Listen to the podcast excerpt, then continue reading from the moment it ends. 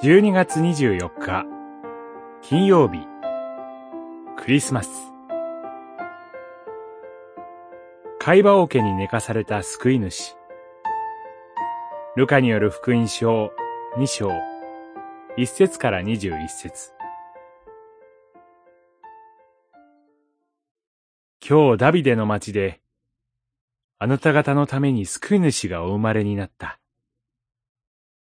この方こそ、主メシアである。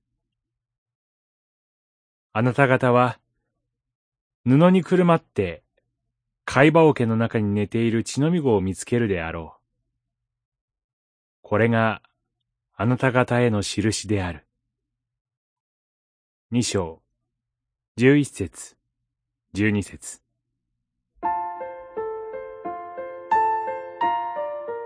ローマ皇帝による住民登録の命令に翻弄されるように、ヨセフとマリアはダビデの町ベツレヘムに登っていきました。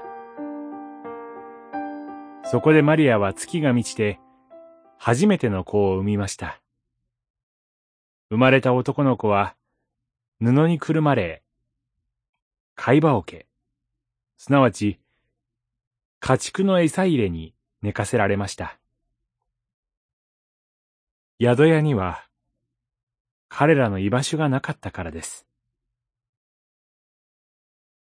この主イエス誕生の知らせが真っ先に伝えられたのは、その地方で野宿をしていた羊飼いたちでした。